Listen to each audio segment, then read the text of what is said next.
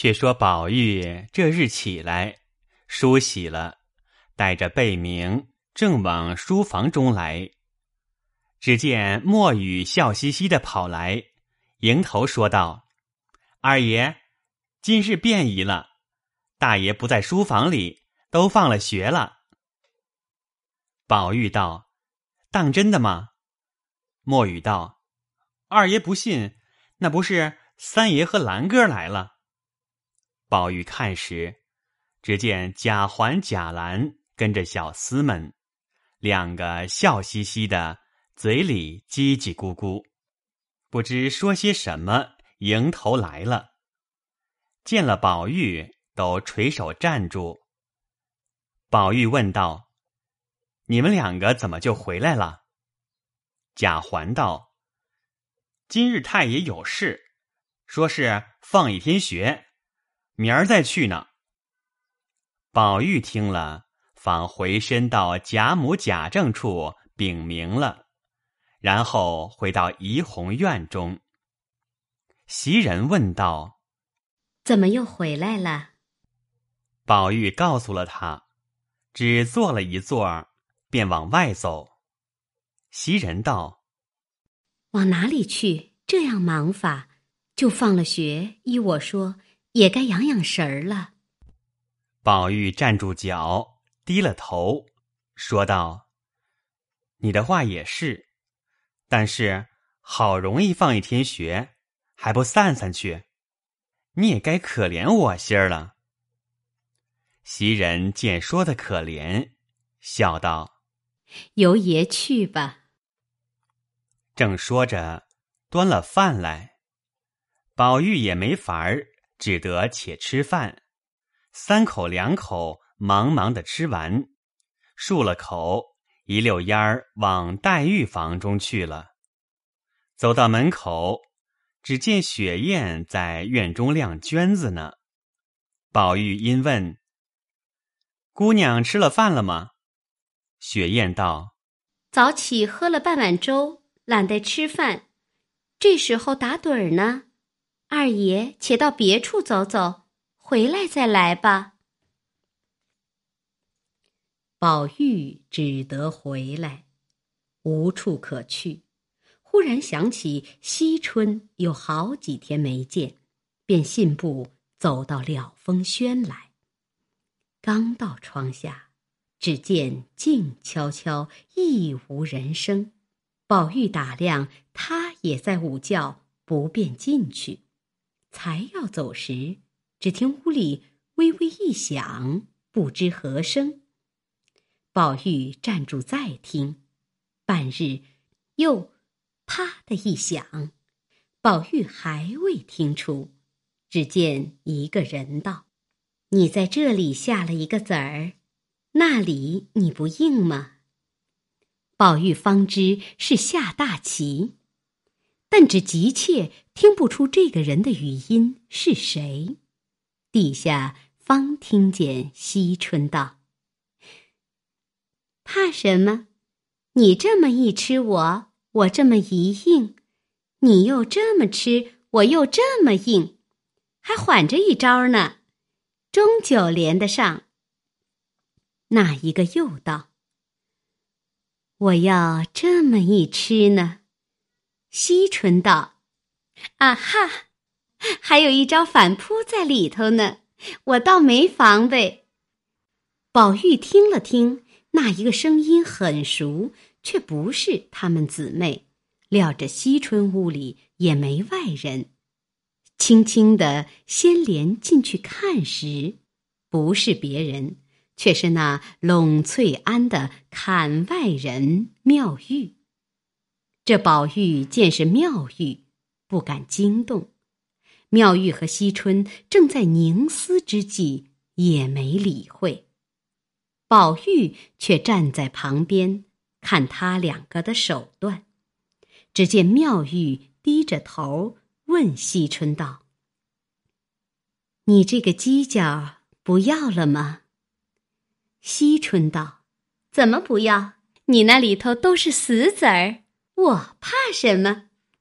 妙玉道：“且别说满话，试试看。”惜春道：“我便打了起来，看你怎么样。”妙玉却微微笑着，把边上子一接，却打转一吃，把惜春的一个角都打起来了，笑着说道：“这叫做倒脱薛氏。”惜春尚未答言，宝玉在旁情不自禁，哈哈一笑，把两个人都吓了一大跳。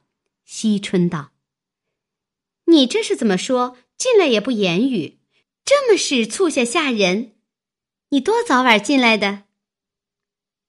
宝玉道：“我头里就进来了，看着你们两个争这个犄角。”说着，一面与妙玉施礼，一面又笑问道：“妙公轻易不出禅关，今日何缘下凡一走？”妙玉听了，忽然把脸一红。也不答言，低了头自看那棋。宝玉自觉造次，连忙陪笑道：“道士出家人比不得我们在家的俗人。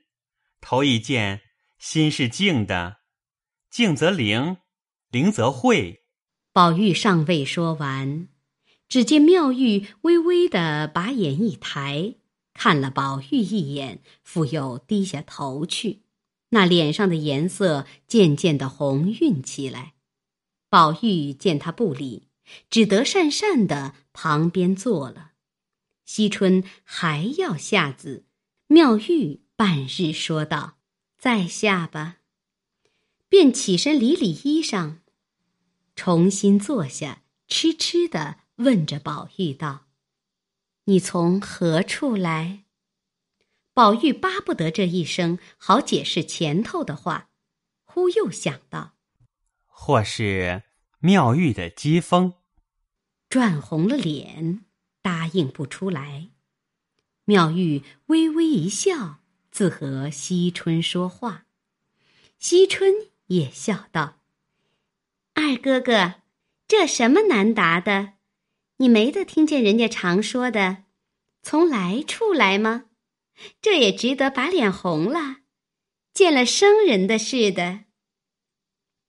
妙玉听了这话，想起自家，心上一动，脸上一热，必然也是红的，倒觉不好意思起来。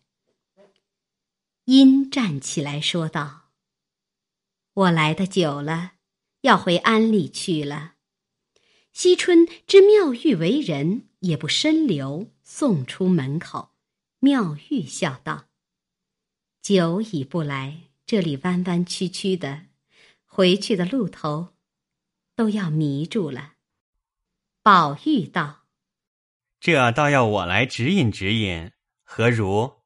妙玉道：“不敢，二爷前请。”于是二人别了惜春，离了了风轩。弯弯曲曲走进潇湘馆，忽听得叮咚之声。妙玉道：“哪里的琴声？”宝玉道：“想必是林妹妹在那里抚琴呢。”妙玉道：“原来她也会这个，怎么素日不听见提起？”宝玉喜把黛玉的事述了一遍。因说：“咱们去看他。”妙玉道：“从古只有听琴，再没有看琴的。”宝玉笑道：“我原说我是个俗人。”说着，二人走至潇湘馆外，在山子时坐着静听，甚觉音调清切，只听得。低吟道：“风萧萧兮，秋气深。美人千里兮，独沉吟。望故乡兮，何处？倚栏杆兮，涕沾襟。”歇了一回，听得又吟道：“山迢迢兮，水长；照轩窗兮，明月光。耿耿不寐兮，银河渺茫。罗衫切切兮。”风露凉，又歇了一歇。妙玉道：“刚才亲字韵是第一叠，如今阳字韵是第二叠了。咱们再听，里面又吟道：‘自知朝夕’。”不自由，余之欲兮多烦忧。之子于我兮，心焉相投；思古人兮，必无由。妙玉道：“这又是一拍。”何忧思之深也？宝玉道：“我虽不懂得，但听他音呢，也觉得过悲了。”里头又调了一回弦。妙玉道：“君弦太高了，与无异律，只怕不配呢。”里边又吟道。人生思绪兮，如清晨；天上人间兮，感肃音。感肃音兮，不可辍。素心如何？天上月。妙玉听了，哑然失声道：“如何？忽作变指之声，音韵可列金石矣。只是太过。”宝玉道：“太过便怎么？”妙玉道：“恐不能持久。”正议论时，听得军弦。嘣的一声断了，妙玉站起来，连忙就走。宝玉道：“怎么样？”妙玉道：“日后自知，你也不必多说。”径自走了，弄得宝玉满肚疑团，没精打采的，归至怡红院中，不表。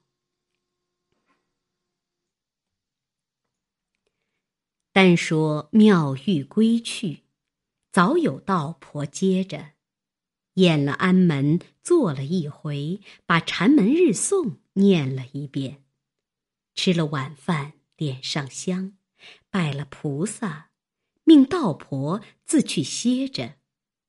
自己的禅床靠背俱已整齐，屏息垂帘，家夫坐下，断除妄想。趋向真如。坐到三更过后，听得屋上咕噜噜一片响声，妙玉恐有贼来，下了禅床，出到前轩，但见云影横空，月华如水。那时天气尚不很凉，独自一个，凭栏站了一回。忽听房上两个猫儿一地一声嘶叫。那妙玉忽想起世间宝玉之言，不觉一阵心跳耳热，自己连忙收摄心神，走进禅房，仍到禅床上坐了。怎奈神不守舍，一时如万马奔驰。觉得禅床便晃荡起来，身子已不在安中。便有许多王孙公子要来娶她，又有些媒婆扯扯拽拽扶她上车，自己不肯去。一会儿，又有盗贼劫他，直到持棍的逼勒，只得哭喊求救。早惊醒了庵中女尼、道婆等众，都拿火来照看。只见妙玉两手撒开，口中流沫，即叫醒时，只见眼睛直竖，两拳鲜红，骂道：“我是有菩萨保佑，你们这些强徒，敢要怎么样？”众人都吓得没了主意，都说道：“我们在这里呢，快行转来吧。”妙玉道。我要回家去，你们有什么好人，送我回去吧。道婆道：“这里就是你住的房子。”说着，又叫别的女尼忙向观音前祷告，求了签。翻开签书看时，是触犯了西南角上的阴人，就有一个说：“是了。”大观园中西南角上本来没有人住，阴气是有的。一面弄汤弄水的在那里忙乱。那女尼原是自南边带来的，服侍妙玉，自然比别人尽心。围着妙玉坐在禅床上。妙玉回头道：“你是谁？”女尼道。是我，妙玉仔细瞧了一瞧，道：“原来是你。”便抱住那女尼，呜呜咽咽的哭起来，说道：“你是我的妈呀！你不救我，我不得活了。”那女尼一面唤醒他，一面给他揉着。道婆倒上茶来喝了。直到天明才睡了，女尼便打发人去请大夫来看脉，也有说是思虑伤脾的，也有说是热入血室的，也有说是邪祟触犯的，也有说是内外感冒的，终无定论。后请得一个大夫看了，问：“曾打坐过没有？”道婆说道：“向来打坐的。”大夫道：“这病可是昨夜忽然来的吗？”道婆道：“是。”大夫道：“这是走火入魔的缘故。”众人问：“有爱没有？”大夫道：“幸亏打坐不久，魔还入得浅。”可以有救。写了降服心火的药，吃了一剂，稍稍平复些。外面那些油头浪子听见了，便造作许多谣言，说：“这样年纪，哪里忍得住？况且又是很风流的人品，很乖觉的性灵，以后不知飞在谁手里。”便宜谁去呢？过了几日，妙玉病虽略好，神思未复，终有些恍惚。一日，惜春正坐着，彩萍忽然进来，回道：“姑娘知道妙玉师傅的事吗？”惜春道：“他有什么事？”彩萍道：“我昨日听见。”邢姑娘和大奶奶那里说呢，她自从那日和姑娘下棋回去，夜间忽然中了邪，嘴里乱嚷，说强盗来抢她来了，到如今还没好。姑娘，你说这不是奇事吗？惜春听了，默然无语，因想：妙玉虽然洁净，毕竟尘缘未断。可惜，我生在这种人家，不便出家。我若出了家时，哪有邪魔缠绕？一念不生，万缘俱寂。想到这里，莫与神会若有所得，便口占一句云：“大造本无方，云何是应住？既从空中来，应向空中去。”战毕，即命丫头焚香，自己静坐了一回，又翻开那棋谱来，把孔融、王基辛等所著看了几篇，内中。荷叶包蟹式、黄莺搏兔式都不出奇，三十六局杀角式一时也难会难记。独看到八龙走马，觉得甚有意思。正在那里坐想，只听见外面一个人走进院来，连叫：“彩萍，彩萍！”未知是谁，下回。分解。